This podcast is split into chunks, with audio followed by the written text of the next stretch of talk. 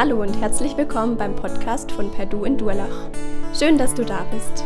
Wir wünschen dir, dass Gott die nächsten Minuten gebraucht, um zu dir zu sprechen. Viel Freude dabei.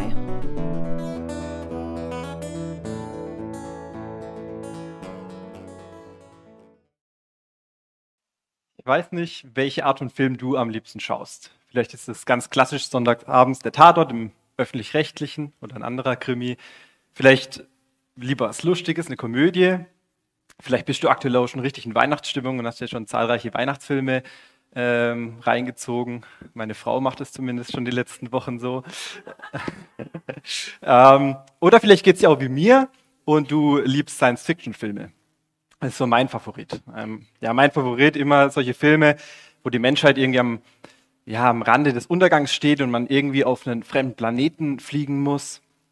Und ja, ich packen solche Filme, obwohl die eigentlich immer ähnlich ablaufen. Es gibt so ein, eine Hauptperson und die hat einen großen Auftrag, eben zu irgendeinem Planeten zu fliegen, sei es zum Mars oder zum Mond oder sonst wohin. Und die Person hat irgendeinen Auftrag, von der die, ähm, die Rettung der ganzen Menschheit, das ganze Überleben abhängt. Und ein Stück weit hat mich oder haben mich solche Filme auch an den Bibeltext heute erinnert. Denn auch wir wollen uns heute äh, mit einem Auftrag auseinandersetzen, mit dem Auftrag, den wir haben. Jetzt nicht unbedingt ein Auftrag, dass wir in ein Raumschiff steigen und zu irgendeinem fernen Planet fliegen, aber trotzdem ein Auftrag für unser Leben. Und das wollen wir uns heute Morgen genauer anschauen. Und zwar haben wir uns in den letzten Wochen ja schon ähm, Endzeitpredigend angeschaut, ähm, in den vergangenen beiden Wochen. Und auch heute ähm, wollen wir wieder so eine Endzeitpredigt uns anschauen, und zwar wieder ein Gleichnis von Jesus. Und zwar ist es das Gleichnis der anvertrauten Talente in Matthäus 25. Und ich habe dir drei Fragen heute Morgen mitgebracht und möchte gemeinsam mit dir über diese drei Fragen nachdenken. Die erste dieser drei Fragen habe ich mal folgendermaßen formuliert. Wer bist du in Gottes Augen? Und dafür möchte ich die ersten beiden Verse vorlesen, und nämlich äh, in Matthäus 25, die Verse 14 und 15. Dort sagt Jesus, es ist wie bei einem Mann, der vorhatte, in ein anderes Land zu reisen. Er rief seine Diener zu sich und vertraute ihnen sein Vermögen an. Einem gab er fünf Talente, einem anderen zwei und wieder einem anderen eines, jedem seinen Fähigkeiten entsprechend. Dann reiste er ab. Wir sehen hier also folgendes Szenario. Hier ist dieser reiche Herr, der auf eine Reise gehen möchte und seinen drei Knechten ähm, eine unterschiedliche Menge an Talenten anvertraut. Ein Talent, das war zu der damaligen Zeit eine Gewichtseinheit. Das waren so um die 30 bis 35 Kilogramm. Und in einer anderen Übersetzung lesen wir auch, dass es sich hierbei um Silber handelt. Das bedeutet, jeder dieser drei Knechte bekommt eine unterschiedliche Menge an Geld anvertraut von seinem Herrn. Und ich glaube, dass schon diese ersten beiden Verse hier eine richtig krasse und starke Bedeutung haben. Nämlich eine starke Bedeutung über die Beziehung zwischen Gott und uns Menschen. Denn wer ist hier eigentlich in diesem Gleichnis mit dem Herrn und mit seinen Knechten gemeint? Mit diesem Herrn hier meint Jesus sich selbst. Er selbst ist es, der auf dieser Erde war, physisch als Kind gekommen und als Mensch hier gelebt hat, der dann in den Himmel auferstanden ist, also auf diese Reise geht und jetzt nicht mehr hier ist. Und wir, wir sind diese Knechte, die auf dieser Erde zurückbleiben und erwarten, dass er eines Tages wiederkommt. Und ja, dass wir seine Knechte sind, das kommt an vielen Stellen in der Bibel raus. So steht zum Beispiel in 1. Gründer 4, Vers 1. So soll man uns betrachten, als Diener des Christus und Haushalter der Geheimnisse Gottes. Wir sind also Diener und Haushalter Jesu. Wir halten hier auf dieser Erde die Stellung, solange er nicht da ist und bis er wiederkommt. Und ich glaube, wenn wir darüber nachdenken, dann ist das eine enorme Ehre, oder? Ich meine, stell dir mal vor, du würdest jetzt auf eine lange Reise gehen. Du würdest jetzt zwei Jahre ins Ausland gehen und du bräuchtest hier irgendjemand, der all deine Sachen in Schuss hält. Deine Wohnung oder dein Haus, der all deinen Papierkrams erledigt, der vielleicht dafür sorgt, dass ähm, ja, deine Haustiere auch was zu essen bekommen und nicht irgendwie nach zwei Wochen schon äh, in der Ecke liegen. Und naja, du musst dir Gedanken machen, okay, wem übertrage ich jetzt diese Verantwortung? Wen würdest du dafür auswählen? Ich glaube, du würdest bestimmt jemanden auswählen, der dem Ganzen gewachsen ist, wo du sagst, okay, ja, derjenige, der hat die Fähigkeiten, dem traue ich das zu, dass er den ganzen Laden hier schmeißt, ohne dass es am Ende das totale Chaos herrscht, oder? Vielleicht hast du so eine Person direkt im Kopf, wo du sagst, okay, ja, die Person, ähm, wenn ich irgendwo weg bin, dann vertraue ich dir das an. Und ich glaube, dass wir dieses, so ein ähnliches Szenario auch hier sehen. Jesus sagt, okay, solange ich nicht hier bin auf dieser Erde, vertraue ich euch das an. Ihr sollt hier Verantwortung übernehmen. Und ich glaube, das drückt eine enorme Wertschätzung von Gott gegenüber uns Menschen aus. Und ich glaube, dass sich diese göttliche Wertschätzung gegenüber uns durch die ganze Bibel hindurchzieht. Dass wir das in der ganzen Bibel sehen können. Das fängt schon am Anfang der Bibel an, in den ersten Kapiteln, 1. Mose 1 und 2, im Paradies. Denn was sagt Gott, als er den Menschen erschaffen hat? Er sagt, ich habe es sehr gut gemacht. Der Mensch ist sehr gut gemacht. Eins mit Sternchen. Braucht man nicht noch mehr verbessern. Und relativ schnell danach kommt dann auch gleich diese Verantwortungsübergabe. Denn Gott gibt Adam, dem ersten Menschen, den Auftrag, die Tiere zu benennen.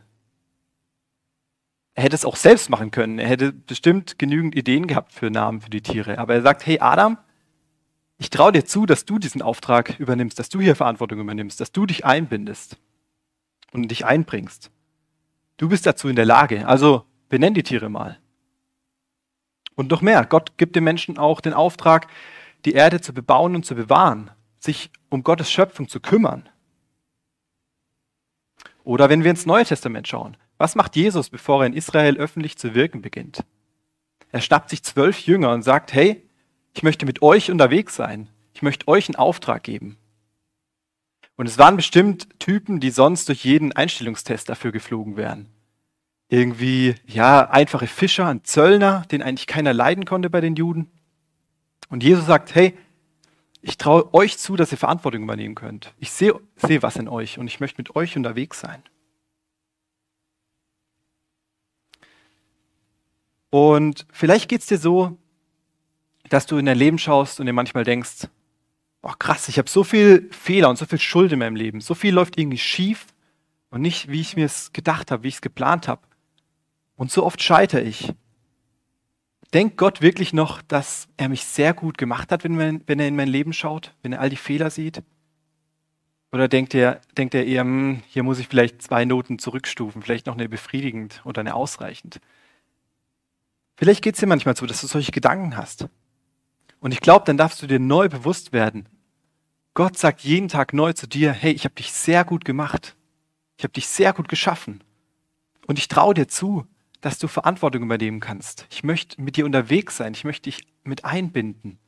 Ich möchte nicht, dass du nur am Rand sitzt und zuschauen musst, sondern ich traue dir zu, dass du Verantwortung übernimmst. was in diesen ersten Versen hier schon rauskommt, ist, dass wir Stellvertreter Gottes auf Erden sind, dass wir Haushalter sind und Diener und dass Gott uns zutraut, dass wir Verantwortung hier auf Erden übernehmen. Und ich glaube, das ist eine enorme Wertschätzung. Und wir dürfen uns immer wieder neu fragen, ob wir uns dieser Wertschätzung Gottes bewusst sind. Jetzt denkst du dir vielleicht, okay, eigentlich ziemlich krass wie wertschätzend Gott mich sieht, was Gott für ein, für ein enorm gutes Bild von mir hat.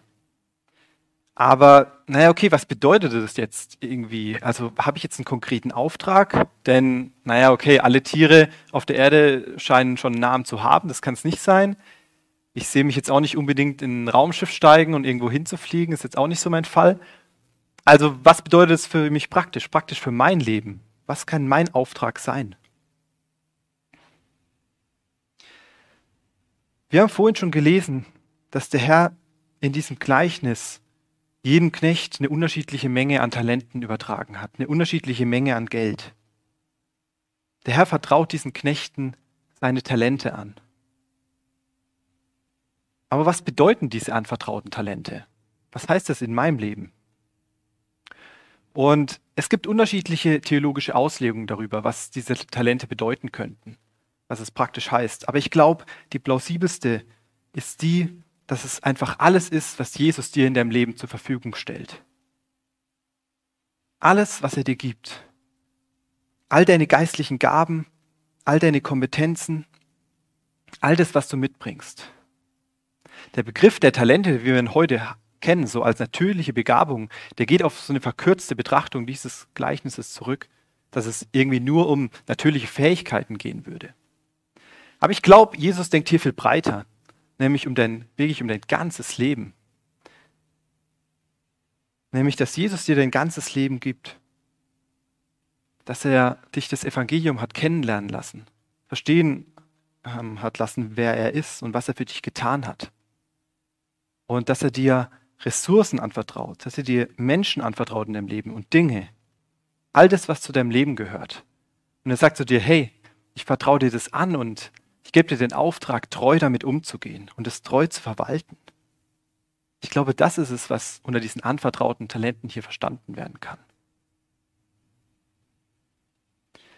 Und dabei ist es interessant zu beobachten, dass der Herr in diesem Gleichnis nicht jedem ähm, Knecht die gleiche Menge an Talenten gibt. Er sagt nicht zu jedem Knecht, hier hast du fünf Talente und jetzt schauen wir mal, was du damit machst, sondern nein, er verteilt die Talente tatsächlich unterschiedlich.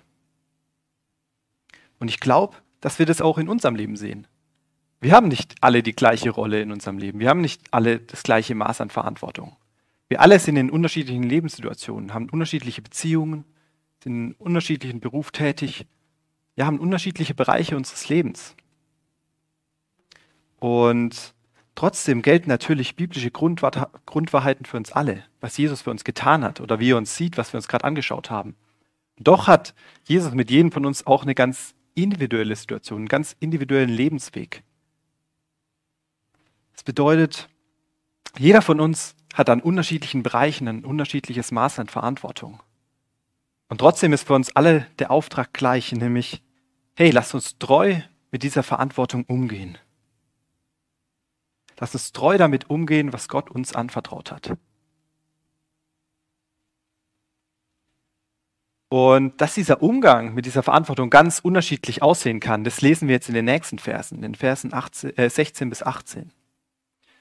Dort heißt es, der Diener, der fünf Talente bekommen hatte, begann sofort mit dem Geld zu arbeiten und gewann fünf weitere dazu.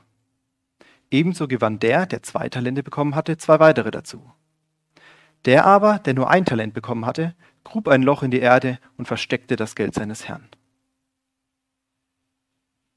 Wir sehen ja also ein total unterschiedliches Verhalten dieser Knechte. Die ersten zwei Knechte gehen sofort los und versuchen, diese Talente zu vermehren, versuchen, sich einzusetzen, damit ja, diese Talente einfach mehr werden. Und der dritte, der verhält sich irgendwie anders. Der ist irgendwie viel passiver und der versteckt das Geld einfach in der Erde und sagt, okay, ich grab's hier ein und grab's später wieder aus, wenn der Herr kommt. Und ich glaube, wir dürfen uns die Frage stellen, wie sieht es in unserem Leben aus? Wie sind wir unterwegs? Wenn wir auf unser Verhalten schauen, erinnert uns das eher an diese ersten beiden Knechte oder an diesen dritten Knecht? Wie sieht es in den Bereichen meines Lebens aus? Wie sieht es beispielsweise im Bereich der Finanzen aus in meinem Leben? Was ist dort meine Perspektive? Gehe ich dort verantwortungsvoll mit dem um, was Gott mir zur Verfügung gestellt hat? Habe ich überhaupt diese Perspektive, dass Jesus der Herr ist, der mir dieses Geld zur Verfügung gestellt hat und ich bin derjenige, der es treu verwalten darf? Oder ist es vielleicht eher so, dass ich manchmal denke, okay, ich habe ja eigentlich den Hut auf, ich möchte alles an mich reißen und ich möchte bestimmen, was ich mit diesem Geld machen möchte. Wie ist es mit den Beziehungen in unserem Leben? Haben wir eine göttliche Vision für diese Beziehungen, für die Menschen, die wir kennenlernen durften und mit denen wir tagtäglich unterwegs sind, die in unserem Leben sind? Haben wir beispielsweise ein offenes Ohr für unseren Partner oder unsere Kinder? Habe ich einen Blick für die Menschen um mich herum? Hier in der Gemeinde habe ich einen Blick für die Sorgen der anderen? Oder drehe ich mich vielmehr um mich selbst und um das, was mir gerade gut tut und ja, das, was mir vielleicht gerade im, im Blick ist. Habe ich ein Herz für andere Menschen, die Jesus vielleicht noch nicht kennen? Oder wie sieht es mein, mit meinen Fähigkeiten aus? Welche Talente habe ich eigentlich? Welche, was sind meine Stärken? Wie sieht es da aus? Und wofür setze ich die ein? Setze ich die ein, damit ich im Bereich der Gemeinde anderen dienen kann, andere bauen kann? Oder ist eigentlich mein primärer Fokus darauf, dass ich ganz gut dastehe mit den Fähigkeiten, die ich habe? Und ich glaube, das Gleichnis macht, macht eines klar. Für all die Bereiche in meinem Leben gilt, Gott ist derjenige, der uns diese Dinge gibt. Und wir sind diejenigen, die es treu verwalten dürfen. Alles ist das Eigentum Gottes und wir sind seine Verwalter. Und ich mache dir Mut, die vielen Bereiche in deinem Leben mal zu reflektieren, seien es große oder kleine Bereiche, wie es da ausschaut. Bin ich eigentlich der Eigentümer oder bin ich mir bewusst, dass ich der Verwalter bin und Gott mir das Ganze geschenkt hat? Und ich glaube, wenn wir jetzt unser, in unser Leben schauen, dann werden wir ganz viele Dinge finden, die nicht so rund laufen. Wo wir merken, okay, hm, da klappt es irgendwie nicht so. Da reiße ich doch ganz schön alles an mich und agiere nicht als Verwalter, sondern wie wenn mir das alles selbst gehören würde. Und sehe immer wieder Sachen, wo ich scheitere, wo ich Fehler habe, wo ich eben diese Verantwortung nicht übernehme. Und ich möchte dir heute Morgen kein schlechtes Gewissen einreden, dass du jetzt ja mit dem schlechten Gefühl rausgehst und denkst, ach, wie kacke bin ich eigentlich? Ich muss jetzt überall 10, 20, 30 Prozent drauflegen, damit ich vor Gott irgendwas bin, damit ich auch Verantwortung übernommen habe und ähm, ja, irgendwie vor Gott gut dastehen kann? Nein, das ist, glaube ich, nicht das, was das Gleichnis sagen möchte. Sondern ich glaube, es geht vielmehr darum, dass wir uns neu fragen, wo wir vielleicht ja, eine neue göttliche Perspektive in unserem Leben brauchen. Vielleicht hast du einen Bereich, wo du jetzt merkst, okay, da ist es für mich neu dran, Verantwortung zu übernehmen. Die Verantwortung, die Gott mir zugetragen hat. Da bin ich bisher gescheitert dran. Da hatte ich das nicht so im Fokus, dass ich eigentlich der Verwalter von dem bin, was Gott mir geschenkt hat. Und ich will dir Mut machen, zu überlegen, ob es so einen Bereich gibt und mit Gott darüber zu reden und ihn zu fragen, hey, wo ist es für mich dran, neue Verantwortung zu übernehmen? Wo habe ich das bisher vielleicht nicht gemacht? Wo habe ich mich gedrückt? Und Gott zu bitten, hey, ich brauche eine göttliche Perspektive für diesen Bereich in meinem Leben. Ich möchte diese göttliche Vision, dass ich derjenige bin, der Verantwortung für das übernimmt, was du mir anvertraut hast. Es geht nicht darum, dass wir jetzt irgendwie versuchen, vor Gott gut dazustehen. Er kennt uns sowieso schon mit all dem, was gut läuft, mit dem, was nicht so gut läuft.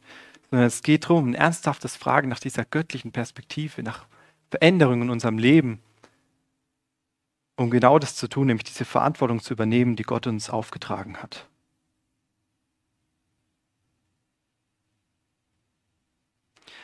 Jetzt lass uns doch mal schauen, wie das Gleichnis weitergeht. Und zwar habe ich da ähm, ja eine nächste Frage formuliert, nämlich was ist dein Lohn?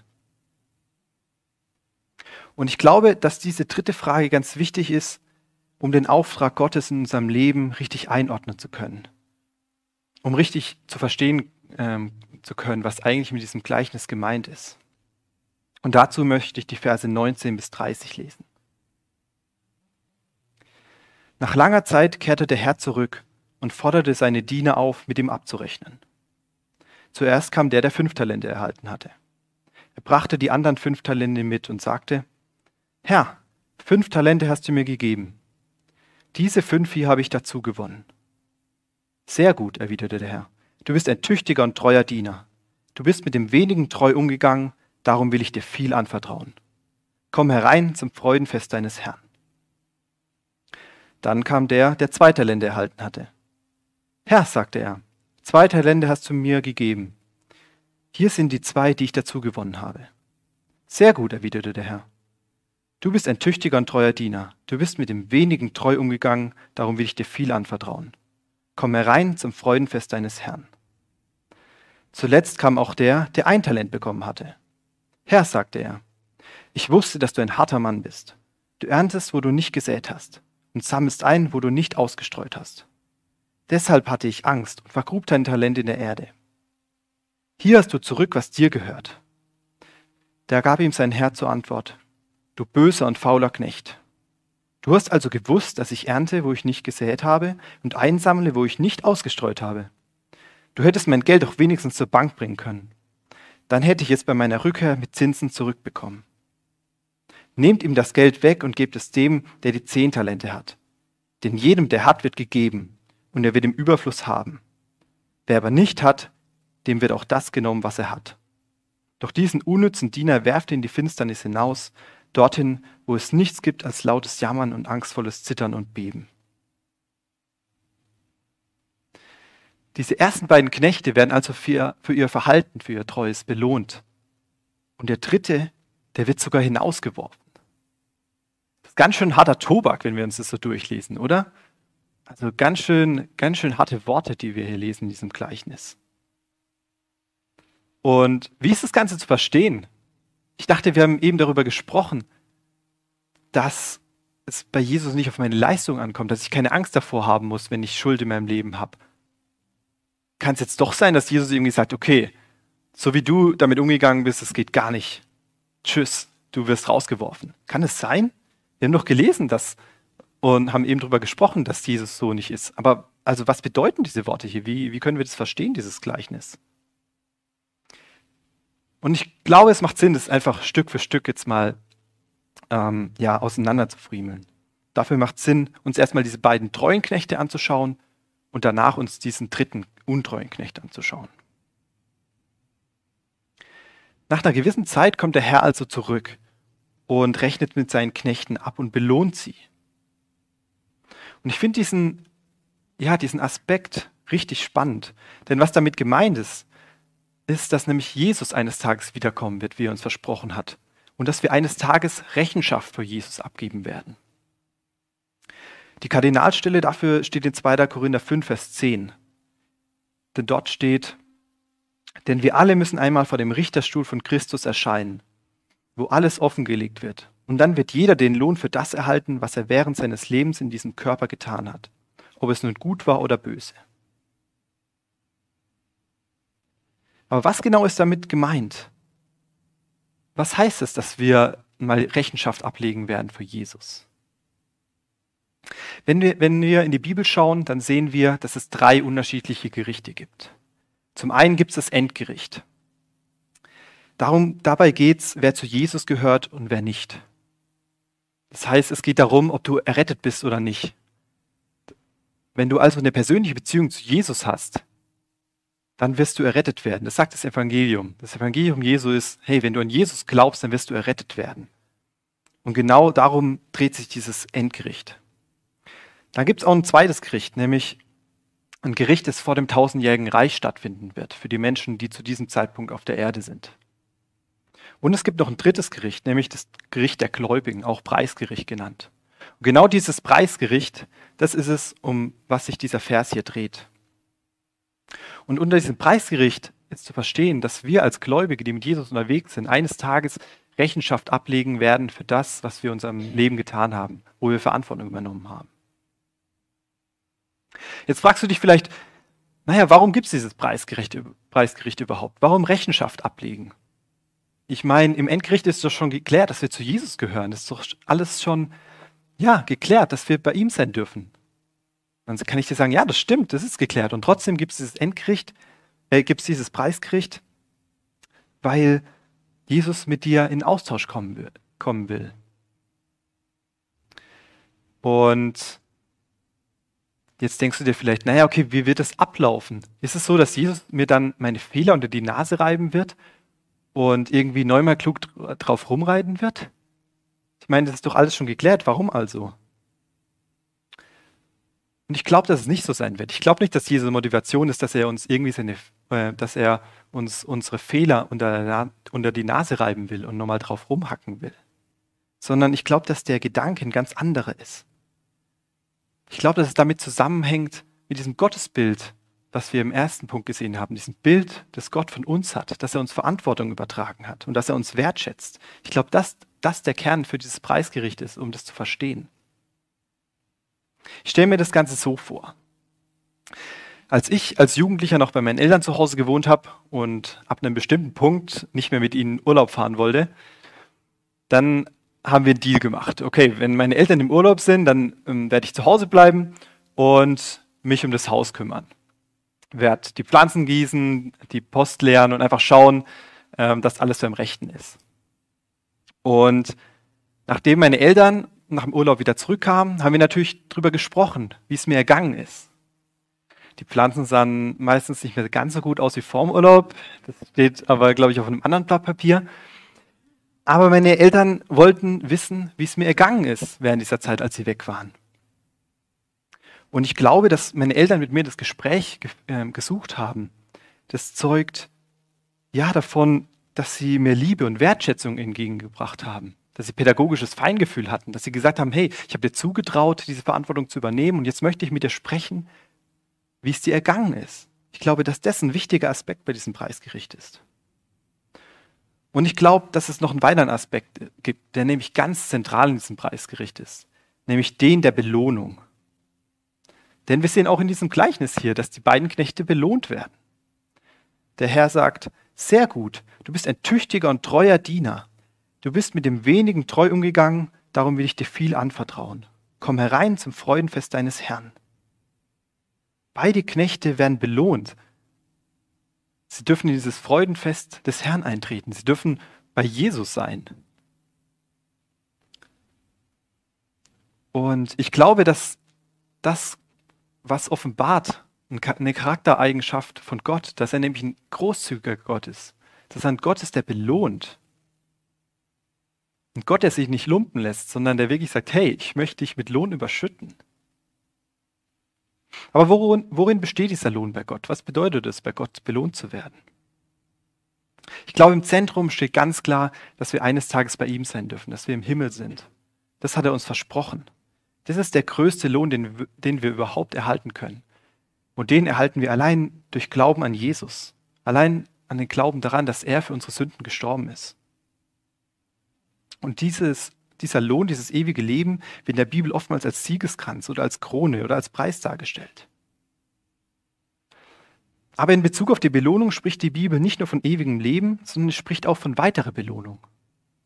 So sehen wir in Matthäus 19, Vers 29 beispielsweise, ähm, da wird Jesus von seinen Jüngern gefragt, hey, wie sieht es eigentlich aus? Wir, wir lassen so viel hinter uns. Wie sieht unsere Belohnung dafür aus? Wie sieht die Belohnung dafür aus, dass wir all das aufgegeben haben? Und Jesus antwortet ihnen und sagt, und jeder, der um meines Namens willen Häuser, Brüder, Schwestern, Vater, Mutter, Kinder oder Äcker zurücklässt, wird alles hundertfach wiederbekommen und wird das ewige Leben erhalten. Jesus sagt also, hey, ihr werdet in der Ewigkeit bei mir sein, ihr werdet in der Ewigkeit im Himmel sein. Und ich glaube, das ist diese, dieses Zentrale, worauf wir uns freuen dürfen. Und zusätzlich sagt er auch, hey, wenn ihr um meines Namens willen Verantwortung übernehmt, dann werdet ihr belohnt werden. Dann kommt euch Lohn zu. Und das ist dieser Inhalt dieses Preisgerichtes hier. Und ich denke, es ist ganz wichtig, das jetzt nicht als indirekte Werksgerechtigkeit zu verstehen. Nicht zu denken, okay, alles klar, ich bin im Himmel, aber jetzt muss ich noch dieses und jenes machen, damit ich im Himmel auch wer bin. Ich glaube, das ist totaler Quatsch. Es wäre die völlig falsche Motivation, daran zu gehen. Ich glaube, wir müssen das Pferd von der anderen Seite aufsatteln. Vielmehr dürfen wir wissen, wenn wir auf dieser Erde mit Jesus unterwegs sind, wenn wir Verantwortung übernehmen und uns für sein Reich einsetzen, dann wird er uns das auch vergelten. Wenn wir hier auf dieser Erde Leid und Schmerz um Jesu willen erleiden, wenn wir ja hier als auf dieser Erde als Männer und Frauen mit Jesus unterwegs sind, dann wird Gott es nicht unbelohnt lassen. Dieses Versprechen haben wir. Wie genau diese Belohnung aussehen wird, ich weiß es nicht genau. Und ich glaube, es ist auch gar nicht so wichtig, dass wir das konkret verstehen und wissen. Aber ich glaube, wir dürfen einfach ein Bewusstsein dafür haben, hey, wenn wir mit Jesus unterwegs sind und Verantwortung übernehmen, dann wird er uns das belohnen. Den größten Preis, den wir überhaupt bekommen, den haben wir schon längst erlangt, nämlich dass wir eines Tages bei Jesus im Himmel sein dürfen. Wir sind eingeladen zu diesem Freudenfest, wie es in diesem Gleichnis bezeichnet wird. Und jetzt, wenn wir Verantwortung übernehmen, wenn wir mit Jesus unterwegs sind, wenn wir auch leiden müssen um seines Namens willen, wenn wir Nachteile in Kauf nehmen müssen, dann hat uns Jesus versprochen, dass er das auch nicht unbelohnt lassen wird. Ich glaube, das dürfen wir im Hinterkopf behalten. Das sagt er uns zu.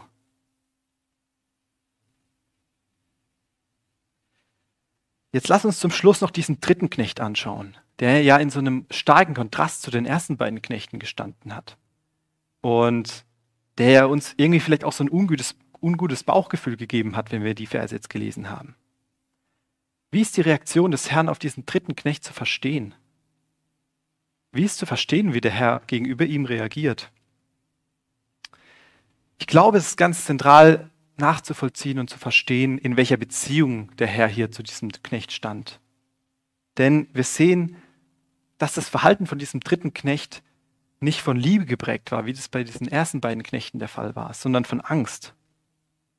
Nicht diese Treue stand hier im Fokus, sondern die Angst vor dem Herrn, dass ich irgendwas falsch machen könnte. Der Einsatz für den Herrn war für ihn kein Herzensanliegen, sondern er war ja von, von Angst überkommen, er könnte irgendwas irgendwie falsch machen. Und ja, er fürchtet sich und das kommt auch in den Versen 24 und 25 zum Ausdruck.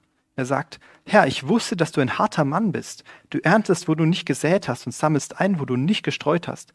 Deshalb hatte ich Angst und vergrub dein Talent in der Erde. Mit diesen Worten bezeichnet er seinen Herrn als einen unbarmherzigen, als einen hartherzigen Herrn. Ja, einen grausamen Menschen. Und was antwortet ihm der Herr darauf? Er sagt, du böser und fauler Mensch, Du hast also gewusst, dass ich ernte, wo ich gesät habe und einsammle, wo ich nicht ausgestreut habe. Du hättest mein Geld doch wenigstens zur Bank bringen können. Da hätte ich es bei meiner Rückkehr mit Zinsen zurückbekommen. Was hier entscheidend zu sehen ist, ist, dass der Herr eben nicht zustimmt bei seiner Aussage. Der Herr sagt nicht, ja, ich bin genauso, wie du mich beschrieben hast, sondern er sagt lediglich, hey, wenn du geglaubt hast, dass ich so hartherzig und so böse bin, so unbarmherzig, warum hast du dich so verhalten? Wenn du gedacht hast, dass ich so drauf bin, warum hast du dich so verhalten? Er stimmt ihm nicht zu, dass dieses Bild, das der dritte Knecht hatte, richtig ist. Es zeigt also, dieser dritte Knecht, der hatte ein völlig falsches Bild von seinem Herrn. Und es zeugt davon, dass er seinen Herrn nicht wirklich kannte, dass er keine persönliche Beziehung zu ihm hatte und dass er nicht verstanden hat, wie dieser Herr eigentlich tickt. Und ich glaube, worauf Jesus hier hinweisen möchte, ist auf ein falsches Gottesbild. Ein falsches Gottesbild, das uns Menschen daran hindert, ihn wirklich kennenzulernen, ihn persönlich kennenzulernen. Das Bild von einem harten und von einem kleinlichen Gott, der sich Dinge in die Tasche steckt, die eigentlich gar nicht ihm gehören und die er sich nicht selbst erarbeitet hat. Ein Gott, vor dem man erstmal noch was beweisen muss und vor dem man Angst haben muss. Ein Gott, ja, vor dem man sich fürchten muss aufgrund seiner Fehler und die Angst haben muss, verdammt zu werden. Und ich glaube, dass genau dieses Leistungsdenken und dieses Denken von einem harten Gott, vor dem wir Angst haben müssen, dass auch uns dieses Denken manchmal überkommt. Dass wir eben diese Schulden, diese Fehler in unserem Leben sehen und denken, boah, was sagt Gott dazu? Ich glaube, ich muss Angst haben. Ich muss Angst davor haben, dass er mich vielleicht doch verdammt. Und vielleicht rutschst du manchmal auch in dieses Denken von diesem dritten Knecht rein, dass du die Schuld in deinem Leben siehst und denkst, boah, so kann ich nicht vor Gott bestehen. Und ich glaube, dann darfst du dir neu bewusst machen, dass dieses Gottesbild völlig falsch ist, dass dieses Gottesbild nicht richtig ist. Dieses Bild, das dieser dritte Knecht hier hat, eben nicht die Realität ist. Dass dein Gott nicht so ist, sondern dass dein Gott dir versprochen hat, dass es eben nicht auf deine Taten ankommt, sondern dass du schon längst errettet bist aufgrund ja, der Tat, die Jesus Christus am Kreuz gemacht hat, dass er dich aus Gnade errettet hat.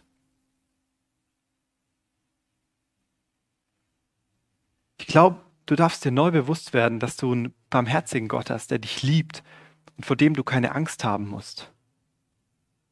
Und ja, ich möchte dir einfach Mut machen, wenn du das nächste Mal unterwegs bist und solche Gedanken identifizierst, dann darfst du die ad acta legen, dann darfst du die zu Gott bringen und sagen, ich weiß, dass du so nicht bist. Ich bitte dich, dass du mir neu ja, vor Augen führst, wie du wirklich bist, dass du mir neu deine Liebe und deine Gnade vor Augen führst.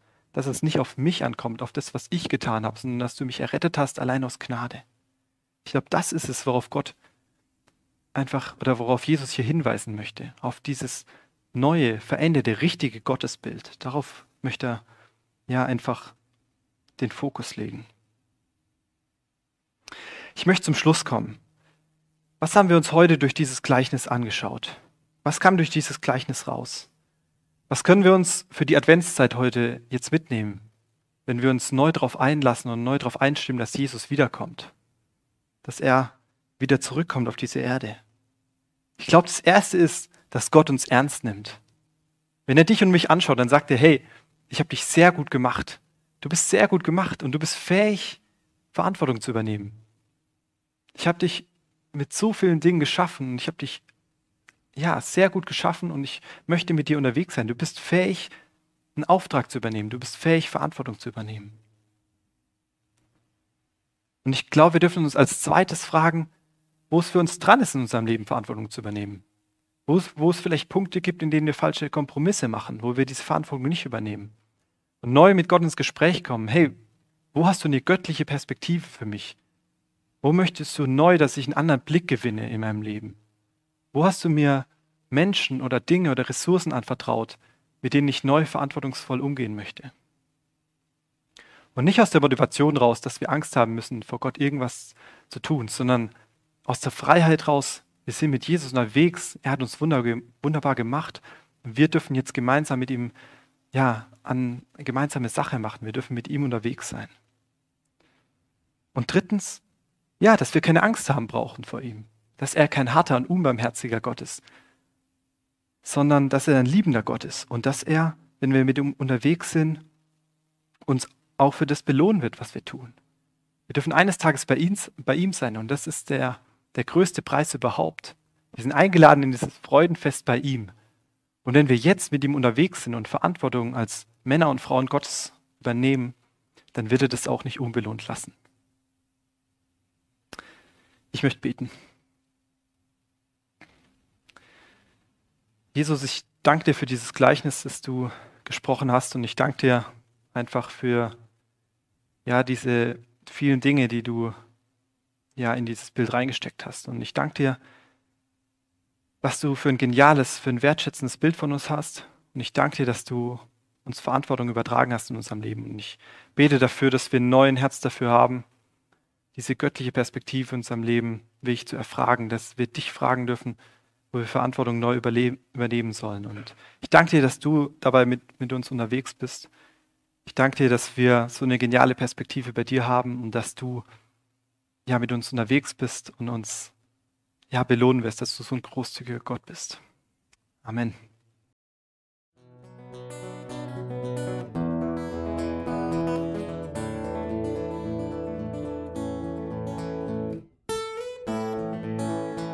Wir hoffen, der Podcast hat dir weitergeholfen. Falls du noch Fragen hast, besuche gerne unsere Homepage unter www.per-du.church. Hier findest du alle wichtigen Infos zur Gemeinde und zum Glauben.